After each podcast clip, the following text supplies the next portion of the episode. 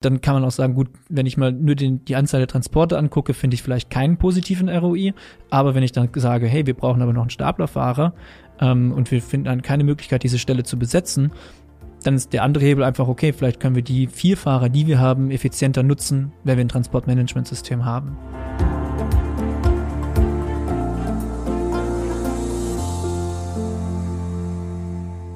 Herzlich willkommen zu einer neuen Folge Industrie 4.0, der Expertentalk für den Mittelstand alle Zuhörer, die schon länger dabei sind, die wissen, dass wir uns hier im Podcast unter anderem auch schon mal über das Thema fahrerlose Transportsysteme unterhalten haben, aber auch über das Thema ähm, Staplerleitsystem und alles, was so rund sich um das Thema Transporte dreht. Das wollen wir uns heute tatsächlich mal ein bisschen konkreter anschauen. Ganz genau gesagt, die innerbetrieblichen Transporte oder das innerbetriebliche Transportmanagement. Das schauen wir uns heute an und auch welche Auswirkungen die Digitalisierung vielleicht auf dieses ganze Thema haben kann. Dafür habe ich mir wie immer einen spannenden Gast eingeladen. Bei mir ist heute Christoph Rixe. Er ist Projektleiter bei der DHL Mobile und äh, unter anderem auch so ein bisschen unser interner Experte rund um die Themen Logistik und Transportmanagement, würde ich mal sagen. Christoph, schön, dass du heute da bist. Freut mich dabei zu sein. Hallo. Wie immer an der Stelle für euch nochmal kurz der Hinweis, auch die Folge gibt's auch als Video bei YouTube zu sehen, also schaut auch gerne mal vorbei, äh, um unsere freundlichen, lächelnden Gesichter zu sehen. genau.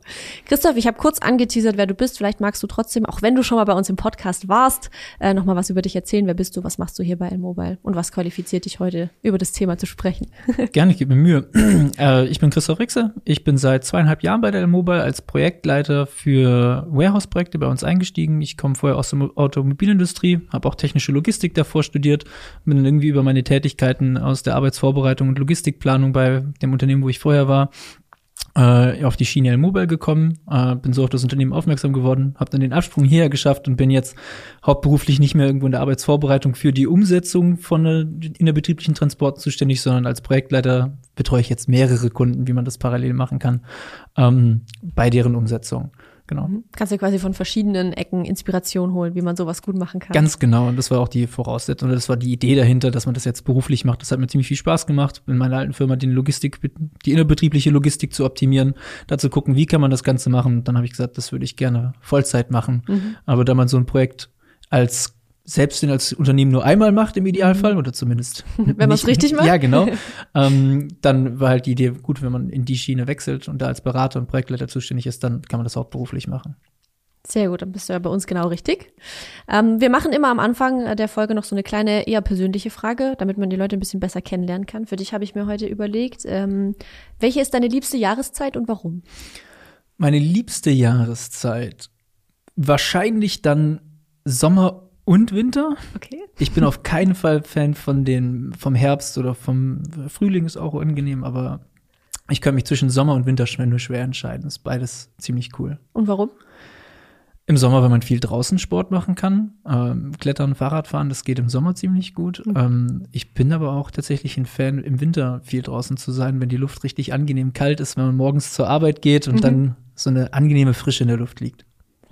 Super, dann vielen Dank für den Einblick, Christoph. Lass uns mal reinstarten ins Thema. Und zwar, warum ist so ein gutes innerbetriebliches Transportmanagement überhaupt, sage ich mal, einer der wichtigsten Faktoren in so einem Unternehmen? Oder ist das überhaupt so? Ich hole da ein bisschen aus, wenn ich das jetzt beantworte. Ich würde sagen, historisch gesehen war es äh, nicht ein wichtiges Thema, es wird aber immer wichtiger. Mhm. Äh, wir haben festgestellt, dass die Komplexität oder die Kompliziertheit von äh, Prozessen in der, in der, in den Unternehmen, in der Produktion immer komplexer geworden sind. Wir mhm. haben über die letzten 30 Jahre viele Themen wie Just-in-Time, Just-in-Sequence implementiert, nicht nur in der Automobilindustrie, sondern auch bei KMU. Bestände sollen immer geringer werden.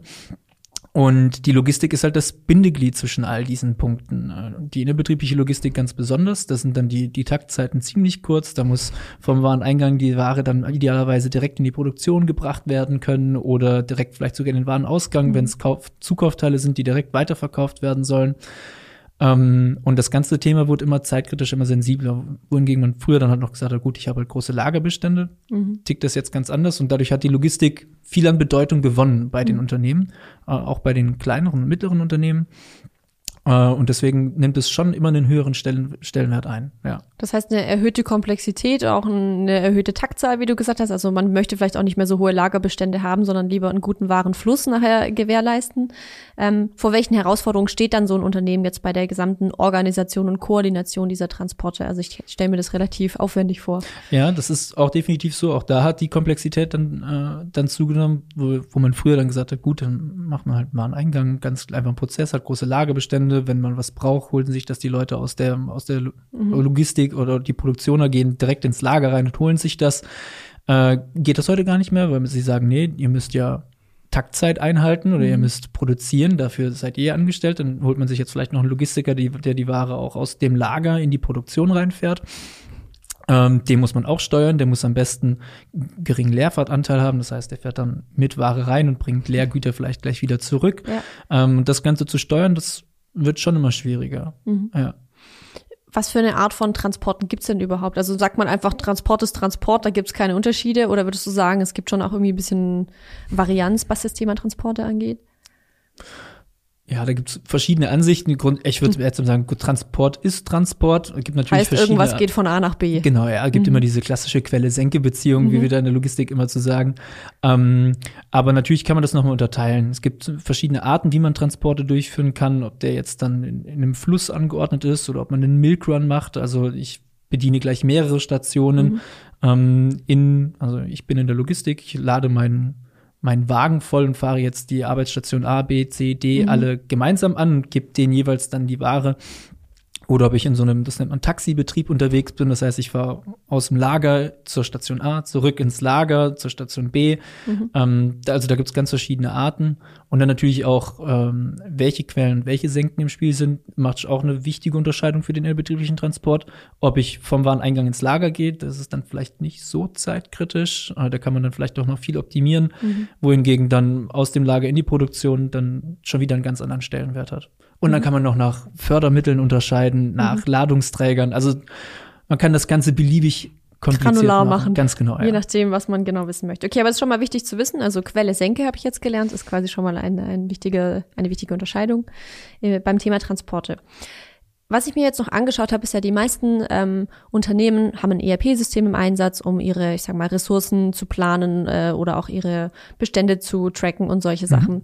Ähm, ist dann auch ein ERP-System das richtige System, um jetzt auch meine Transporte abzubilden? Kann das ein ERP-System überhaupt leisten? Schwierige Frage. Ähm, gibt ERP-Systeme, die können das, äh, die, die machen das auch ganz gut. Auch einige von den großen bieten zumindest rudimentär Sachen an. Gerade so eine Quelle Senke, Ware muss von A nach B mhm. ähm, zu managen oder zumindest mal, ich sag mal, anzuleiten, anzugeben. Ähm, und das dient dann so einem Transportmanagementsystem als, als Basis, um mhm. Transporte zu planen und zu koordinieren. Das machen, glaube ich, die allermeisten ERPs.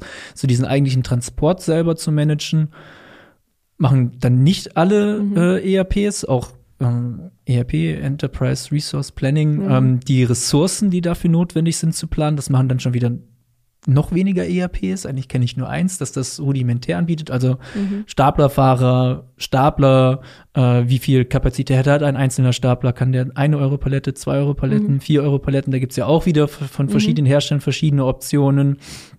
Ähm, wenn man es jetzt noch kombiniert mit einem anderen System wie einem fahrerlosen Transportsystem, muss man es ja auch berücksichtigen. Okay. Ganz, ganz mhm. genau. Oder auch welche Qualifikation braucht der Fahrer? Ist das mhm. ein Schmalgangstapler für ein Hochregal? Äh, mhm. Kann der überhaupt, äh, Quelle ist äh, im ERP Lagerplatz 13, 12, 11, 4, mhm. äh, dann muss das ERP auch wissen, hey, das ist aber in sieben Meter Höhe, das schafft ein normaler Gabelstapler gar nicht. Ja. Ähm, und das sind dann schon Punkte, das können weniger ERPs, mhm. das macht auch dann Sinn, sowas vielleicht auszulagern. Mhm. Ähm, generell gehen ja auch bei den ERPs, geht man gerade weg von so einer monolithischen Softwarearchitektur immer mhm. mehr zu dezentralen Systemen.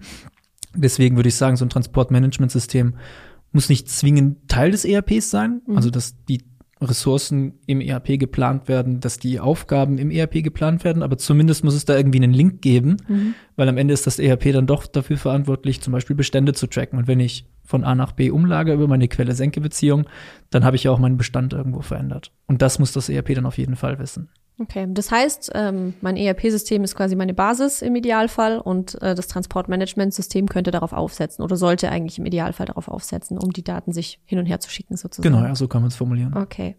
Und äh, das FTS oder ein, also ein fahrerloses Transportsystem oder ein Staplerleitsystem zum Beispiel oder überhaupt Stapler, verschiedene äh, Transportmittel oder sowas, die sind quasi nachher Teil des Transportmanagementsystems oder würdest du das nochmal anders, also wie unterscheiden sich da, also wo muss ich die einordnen quasi? Auch das ist eine sehr gute Frage. Ähm, wie, wie versuche ich das zu machen? Wir haben jetzt gerade gesagt, das ERP ist vielleicht die Basis mhm. und da oben drauf sitzt dann mein Transportmanagementsystem und was was verstehe ich unter einem Transportmanagementsystem? Das ist dann das, das Tool, die Software, die zur Disposition von verschiedenen Fahraufträgen mhm. dient. Das dann sagt, ähm, der Auftrag soll von jenem Stapler gemacht werden, der Transportauftrag soll von diesem Stapler gemacht werden, äh, der Auftrag von einem AGV zum Beispiel. Mhm. Ähm, und diese Disposition erfolgt im Transportmanagementsystem. Die einzelnen Tools dahinter, ob das dann ein Staplerleitsystem ist oder ein ähm, fahrerloses Transportsystem oder eine Leitsteuerung von einem äh, fahrerlosen Transportsystem, ich nenne es jetzt mal erstmal nur die Leitsteuerung, mhm. ähm, das sind dann wieder unabhängige Systeme und man kann sich auch überlegen, ob man zum Beispiel ein SLS als Standalone-Lösung ohne einen TMS anbietet mhm. oder implementiert. Ähm, sobald man aber verschiedene Systeme hat, macht es auf jeden Fall Sinn, so ein Managementsystem für seine Transporte doch zu haben. Mhm. Okay, das, äh, das, kam mir jetzt auch gerade so vor, weil je mehr man quasi im Einsatz hat, desto besser man sammelt es quasi in einem System. Genau, ja. Also gerade wenn ich FTS vielleicht von, von verschiedenen Herstellern habe ähm, oder noch Staplerfahrer mit in meiner Logistik drin habe mhm. und sag, ähm, ich, ich kann keine klaren Regeln definieren, schon im ERP-System zum Beispiel, und dass ich sage, diese Aufträge werden immer von Staplern mhm. gemacht oder diese Aufträge werden immer von jenem AGV gemacht, sondern ich möchte da noch eine aktive Disposition mit drin haben, irgendjemand, der das im Überblick hat. Mhm. Ähm, dann macht es auf jeden Fall Sinn, so ein Transportmanagement zu sehen, äh, zu verwenden. Und jetzt der Vorteil auch wieder, wenn man so ein dezentrales Tool hat, raus aus dem ERP-System, dass das vielleicht erstmal sammelt, dann ist das vielleicht für Unternehmen auch interessant, sowas zu implementieren, weil es einfacher ist zu konfigurieren. Mhm. Ich mache jetzt Beispiel, wenn SAP hat was weiß ich, erzeugt dann die Transportaufträge und jetzt kommen wir und sagen, okay, und wir wollen, dass folgende Transportaufträge in folgenden Szenarien an Staplerfahrer gehen, mit jedem Stapler und in folgenden Szenarien an jene Stapler mhm. und an jene Stapler etc. mit verschiedenen Regeln und ich versuche das alles in SAP abzubilden. Äh, dann brauche ich einen SAP-Berater dafür, irgendjemand, mhm. der die SAP-Programmierung fürs SAP-System macht. Und wie man weiß, die sind teuer, das ist zeitaufwendig, das muss auch alles definiert werden. Mhm.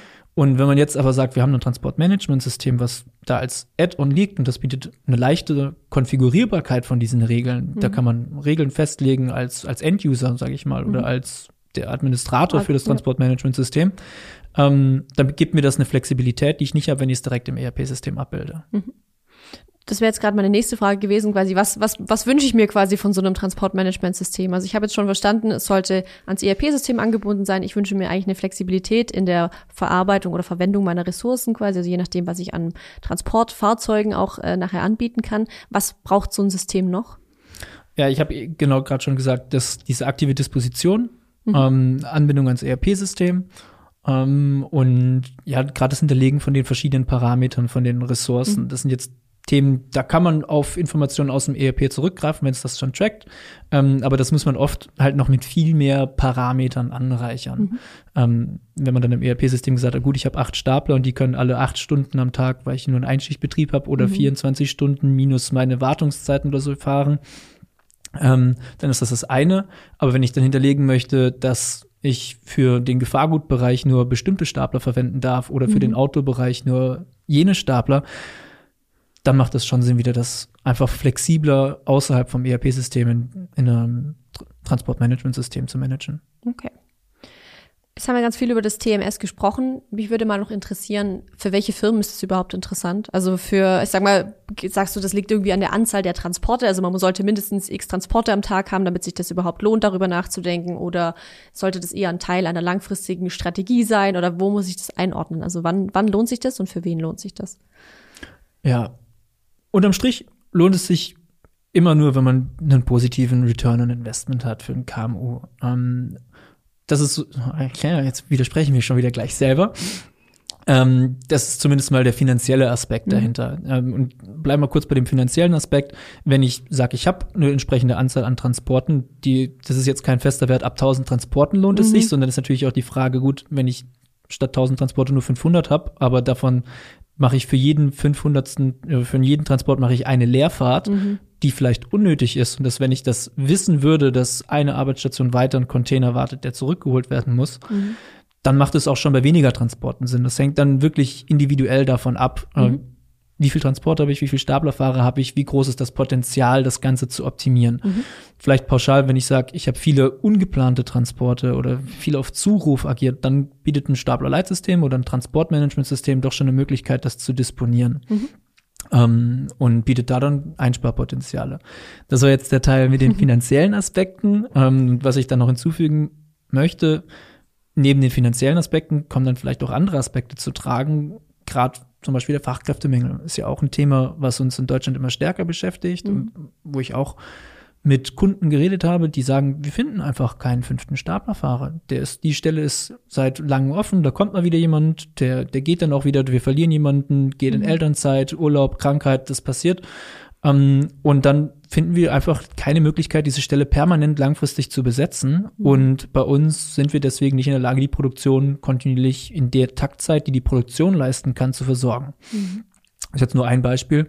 Äh, aber, aber ich glaube, sehr griffig. Ich glaube, das können viele nachvollziehen. Ja. Genau. Und dann mhm. Klar kann man das mit in den ROI mit einberechnen und sagen, ja, das lohnt sich finanziell, weil dann kann die Produktion mehr leisten, aber dann wird es schon wieder sehr kompliziert. Mhm. Ähm, dann gerade für KMU, die dann vielleicht keine Controlling-Abteilung haben oder nur einen Controller haben, der aber schon mit dem Jahresabschluss ziemlich ausgelastet ist, ja. wird es dann schwierig, das alles auszuberechnen. Mhm. Ähm, und dann kann man auch sagen, gut, wenn ich mal nur den, die Anzahl der Transporte angucke, finde ich vielleicht keinen positiven ROI.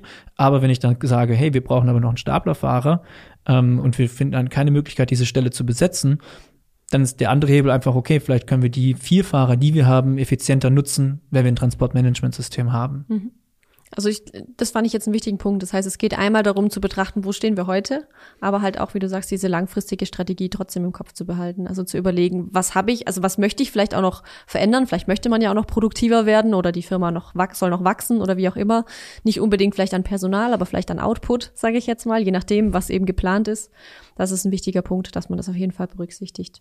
Ganz genau. Du hast jetzt schon so ein paar Dinge genannt, sage ich mal so nebenbei, wofür so ein Transportmanagement nachher auch oder welchen Nutzen das Ganze nachher eigentlich bietet. Also wo habe ich nachher auch Einsparungen oder oder Potenziale, die ich dann quasi mitnehmen kann. Deswegen würde mich jetzt einmal noch mal interessieren, kannst du für uns noch mal so die, sag mal, die größten Nutzen von so einem Transportmanagementsystem noch mal zusammenfassen quasi?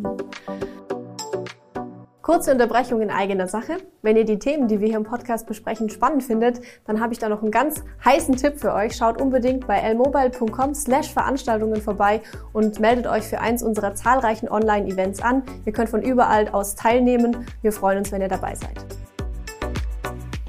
Den größten Nutz wahrscheinlich. Oder mehrere, es dürfen ja mehrere äh, sein. Also. Äh, ähm, ich glaube, es zielt alles auf Effizienz ab. Mhm. Ähm, ich kann mit einem Transportmanagementsystem meinen innerbetrieblichen Transport effizienter gestalten, wie wenn ich ihn nicht gesteuert ad hoc auf Zuruf oder papierbasiert. Das ist ja nochmal eine Möglichkeit. Ich, mhm. Kein Transportmanagementsystem zu haben, heißt ja nicht unbedingt, dass es ungeplant erfolgt, aber kann ja auch bedeuten, dass ähm, ich dastehe und dem Transportaufträge per Papier gebe, zum mhm. Beispiel. Und sagt, du musst jetzt folgenden Auftrag für die Linie äh, leisten und das sind dann mehrere Einzeltransporte zum Beispiel. Mhm. Ähm, aber mit einem Transportmanagementsystem kann man das ganze System effizienter gestalten. Ich kann gucken, dass ich meine Leerfahrten reduziere. Ähm, ich kann gucken, äh, dass die Ressourcen besser ausgelastet sind. Ähm, ich kann, ja, die, ja. die komplette Overall Equipment Efficiency von meinen Staplern, von meinen Geräten erhöhen, wenn ich das Ganze ein bisschen koordiniere. Ähm, und das Ganze, wenn ich das noch übersichtlich in der Software habe, dann kann ich das auch so machen, dass auch die Disposition einfacher erfolgt. Da sitzen dann gerade Leute, die sagen, gut, ich muss äh, Produktionslinie A, B und C versorgen. Ähm, wer ist denn am längsten? Welchen Auftrag habe ich am ältesten? Mhm. Fange ich damit an. Und wenn ich dann feststelle, dass ich diesen selben Artikel vielleicht auch für Produktionslinie B auch benötige, dann sehe ich das nicht, weil ich mich auf, als Benutzer auf das Mhm. konzentriere, was ich greifen Den Zettel, kann. den ich gerade in meiner Hand habe. Genau. Und da den Überblick über die anderen Themen zu haben, ist, wenn es zettelbasiert ist oder wenn es irgendwie selbst aus, aus dem ERP-System rauskommt, aber das nicht die richtigen Ansichten bietet, dann ist das kompliziert. Und da bietet einfach die, ein Transportmanagement das ist, das die Möglichkeit, das auch für den Benutzer einfacher zu machen, Effizienzgewinne zu finden. Und durch, die, ich sag mal, rein theoretisch könnten das ja daher auch, oder sind das nachher wahrscheinlich auch Echtzeitdaten? Das heißt, man weiß nachher auch schneller, wo sind die Waren, kommt es jetzt bald oder ist es geplant oder hat es damit erstmal nichts zu tun? Ja, genau, ist auch noch ein wichtiger Punkt. Das sind, sind Echtzeitdaten und vor allen Dingen auch die, die Rückkommunikation erfolgt dann in Echtzeit. Das heißt, ähm, äh, ich mache ein Beispiel wieder. Ähm, vorher sagt der Staplerfahrer, bekommt gesagt, hey, kannst du die Palette da an die Produktionslinie bringen? Und ich aus der Arbeitsvorbereitung verlasse mich jetzt drauf, dass er das macht, bekomme dann aber zwei Minuten später einen Anruf, hey, wann kommt die Ware? Und jetzt sage ich, ja, die ist unterwegs. Und dann nagt bei mir im Hinterkopf die Stimme, kommt die auch an? Hat er mich falsch verstanden? Huch, habe ich mir überhaupt gesagt, dass es die Produktionsstraße ist? Oder habe ich ihm vielleicht was anderes gesagt? Äh, und ich bekomme keine Rückmeldung darüber. Und irgendwann sehe ich den doch und dann frage ich ihn, hey, hast du die Palette da und dahin gebracht? Ja, habe ich gemacht. Ah, okay, gut. Ähm, und wenn ich das aber auf meinem Monitor sehe und ich weiß, hey, das muss an die Quelle, der Auftrag ist freigegeben, äh, ist aber noch wartend und dann springt er auf in Bearbeitung und weiß ich, hey, super, der Staplerfahrer hat den Auftrag gerade angenommen, dann springt er auf erledigt und dann weiß ich auch Bescheid. Wenn ich zwischendrin wieder meinen Anruf bekomme, sage ich, ja, der weiß Bescheid, der Status ist bei mir in Bearbeitung. Im Idealfall weiß der das an der anderen, am anderen Ende auch schon direkt und Ja. muss gar nicht erst nachfragen, wann kommt die Ware. Also da verkürzt man quasi einfach auch so die internen Prozesszeiten nochmal, sage ich mal, oder? Genau, ja. Man erleichtert auch die Kommunikation, man hat eine einheitliche Kommunikationsbasis. Auch sowas wie äh, ein Kunde von uns hat vorher dann manuell noch gebucht. Das heißt, der Staplerfahrer hat die Ware von Lager A zu Lager B gebracht, äh, ist dann zurückgekommen und hat gesagt, ich habe die Ware um, umgelagert, kannst du das im ERP-System buchen? Und dann ist der Mitarbeiter hingegangen, hat das Schön eingetippt. Buchblatt ausgefüllt, hat gesagt, buchen. Hat dann auch gepasst, sage ich mal. Aber dann kommen auch Buchungsfehler, Zeitdifferenz. am zu, am, der, die Produktion im Lagerort B konnte nicht die Produktion starten, weil das ERP-System dann gesagt hat, huch, wir haben gar keinen Bestand dafür, das liegt an einem anderen Lagerort. Ähm, und die mussten dann warten, bis das Buchblatt gebucht wurde. Okay. Und auch da bietet dann Transportmanagement die System Echtzeitdaten. Sobald der den Ziellagerplatz bestätigt, ist die Ware verfügbar, die Produktion kann starten und ich bekomme eine Rückmeldung, dass es erfolgt ist. Das klingt richtig gut. Es ist richtig gut. Das klingt echt cool, ja. Wie sieht's denn jetzt aus, wenn ich jetzt, äh, sagen wir mal, wir haben einen äh, Zuschauer oder eine Zuschauerin, die sich, oder Zuhörerin, Zuhörer, die sich ähm, entschieden haben, dass es irgendwie cool klingt, was du da sagst und sich jetzt darüber Gedanken machen möchten, mal zu schauen, ob das für sie irgendwie was sein könnte. Also so ein Transportmanagementsystem, digital basiert und so weiter, über alles, was wir schon gesprochen haben. Welche Fragen stellen die sich jetzt oder welche Fragen sollten die sich stellen? Was müssen sie vorbereiten bei sich selbst? Wie finden sie den richtigen Anbieter? Auf was kann man da achten? Was wären so deine, deine Empfehlungen, Tipps, Gedanken in diese Richtung? Das ist auch eine gute Frage. Hängt jetzt nämlich immer davon ab, was ist meine Ist-Situation, wo stehe ich gerade, wo möchte ich hin. Ähm, wenn ich jetzt nur ein Transportmanagementsystem, also ich möchte meine, an der Art, wie ich meine Transporte ausführe, nichts ändern. Ich möchte das einfach nur digitalisieren. Ähm, dann ist, glaube ich, eine gute Vorgehensweise, dass man sagt, welche Quellen und Senken habe ich denn, wie viel Transporte führe ich denn durch und da so eine Materialflussanalyse mal zu machen äh, und sich dann Gedanken zu machen, sehen wir da überhaupt Einsparpotenziale durch ein Transportmanagementsystem? Haben wir viele Leerfahrten? Können wir die reduzieren? Äh, haben wir viele Transporte, die auf Zuruf passieren? Spricht Ähm, man da am besten vielleicht auch mal mit den Leuten, die das machen, oder? Oder kann man das von oben her, sag ich mal, bewerten? Nee, klar, ich denke, das macht Sinn, da auch die, mal die Staplerfahrer mit einzubeziehen oder die Logistiker, die wissen das oft am besten, was die machen. Ähm, oder die wissen es immer am, am besten, was sie machen, äh, aber die haben dann auch noch eine ganz andere Perspektive auf diese Tatsache. Am Ende muss irgendjemand entscheiden, ob es da einen, einen Nutzen dahinter gibt, bevor Ja. man dann noch mal in eine Ausschreibungsphase geht. Das ist aber jetzt nicht unbedingt die beste Vorgehensweise. Ähm, ich würde immer empfehlen, dass man in so einer Situation vielleicht auch mal den Status quo hinterfragt. Ähm, und nicht nur sagt, ich möchte meinen aktuellen Ist-Prozess digital abbilden. Ähm, da greift, deshalb wird bestimmt auch schon öfter im Podcast gesagt, Shit in, Shit out. Wenn ich einen schlechten Ist-Prozess habe, nur weil der jetzt dann auf Zuruf nicht mehr funktioniert, sondern digital gesteuert ist, heißt das nicht, dass ich dadurch dann den Effizienzsprung habe, den ich möchte. Klar kann man Leerfahrten reduzieren, wenn ich im Taxibetrieb arbeite, was ich eben gesagt habe, ich Ja. fahre Station A und dann zurück ins Lager, dann kann ich meine Leerfahrten um bis zu 50 Prozent reduzieren. Das ist schon eine gute Einsparung. Ähm, aber man darf sich dann in so einem Zuge vielleicht auch mal überlegen, macht es überhaupt Sinn, das mit Staplern zu machen? Äh, Wäre vielleicht nicht ein fahrloses Transportsystem die beste Lösung. Wenn ich mhm. nicht im Taxibetrieb arbeite, macht vielleicht doch Sinn, mal überzulegen, was ist denn mit traditioneller Fördertechnik? Warum mhm. habe ich eigentlich kein Förderband bei mir? Warum habe ich keine Elektrohängebahn? Da gibt es verschiedene Optionen. Und ich denke, wenn man sagt, hey, wir wollen den Status quo für unseren innerbetrieblichen Transport mal komplett in Frage stellen, dann macht es vielleicht Sinn, mal so eine Systemfindungsphase zu gehen. Mhm. Wie ist meine Logistik aufgestellt? Was für Materialflüsse habe ich? Und wie kann ich die automatisieren, digitalisieren ähm, und das mal generell hinterfragen? Ich denke, das ist in so einem Zuge auch eine ganz gute Fragestellung, die man mal angehen kann. Mhm. Vielleicht haben wir, haben wir haben schon so ein bisschen über das Thema Investitionen gesprochen und so weiter. Könntest du vielleicht noch mal für uns so ein bisschen zum Abschluss auch einordnen? Ich sag mal, wie stehen sich die Investitionskosten nachher zu den langfristigen Einspar Einsparungen so gegenüber? Würdest du sagen, das, das geht sich immer aus oder hat das nachher wahrscheinlich auch wieder viel mit der Planung zu tun und mit dem, wie ich da rangehe an das Thema? Ja, das ganze Thema steht und fällt mit der guten Planung, sag ich mal. Äh, wenn man oder noch vor der Planung in dieser Systemfindungsphase. Mhm. Äh, so, wenn der Materialfluss im innerbetrieblichen Transport, wenn man da über Materialflüsse redet, dann gibt es immer so fünf Phasen, sind es, glaube ich, die der VDI da empfiehlt. Mhm. Das ist die Systemfindungsphase, dann kommt die Systemplanungsphase, dann kommt die äh, Betriebsplanung und noch weitere Phasen, die dahinter stehen.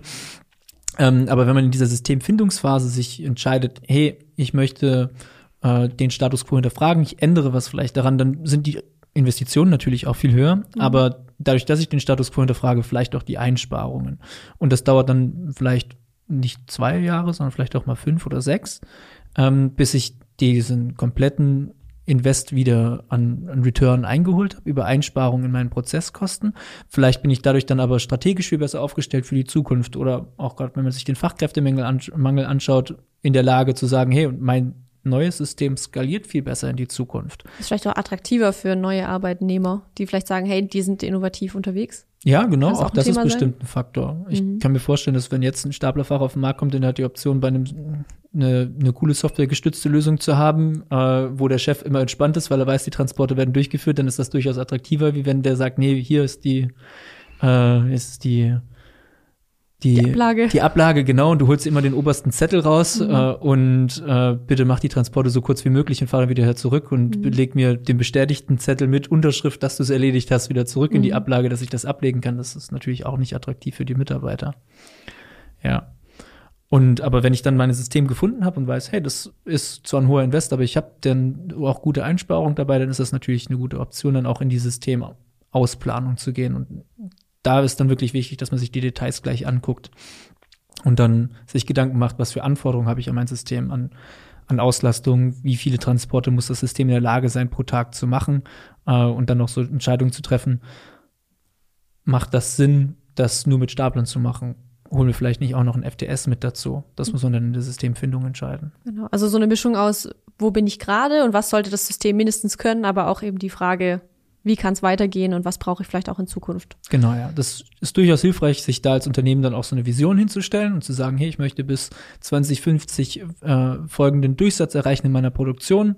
Äh, wie bekomme ich das denn mit meiner Logistik hin? Oder mhm. ich habe als Ziel, äh, ja, den, die Automatisierung voranzutreiben bei mir und muss gar keine Zahlen festlegen in dieser Vision, aber wenn man sich das mal so als Zielbild setzt und dann guckt, ist das überhaupt umsetzbar von der, von der Vision her auf eine Strategie runterbrechen, mhm. wie man das erreichen kann in den nächsten 25 Jahren und dann wird irgendwann ein erstes To-Do dabei rauskommen. Mhm. Genau. Das klingt auf jeden Fall gut. Das heißt, wir haben auf jeden Fall gesprochen heute über die aktuellen Herausforderungen rund um die innerbetrieblichen Transporte. Also wo stehen die Unternehmen gerade? Und dann haben wir auch beleuchtet, was kann da vielleicht ein digitales Transportmanagementsystem so beitragen? Und wie funktioniert sowas überhaupt? Vielen Dank, Christoph, dass du heute da warst. Hat Spaß gemacht. Gerne. Ähm, und wenn ihr da draußen jetzt noch Fragen zum Thema Transportmanagementsysteme habt oder generell zum Thema innerbetriebliche Transporte, dann schreibt uns das gerne in die Kommentare oder schickt uns eine E-Mail. Ihr erreicht uns auch über unsere Website. Schaut gerne vorbei. Ansonsten, wenn euch die Folge gefallen hat, lasst uns einen Daumen nach oben oder eine Bewertung auf den verschiedenen Podcast-Plattformen da. Vielen Dank nochmal an dich, Christoph. Und bis zum nächsten Mal. Macht's gut. Ciao.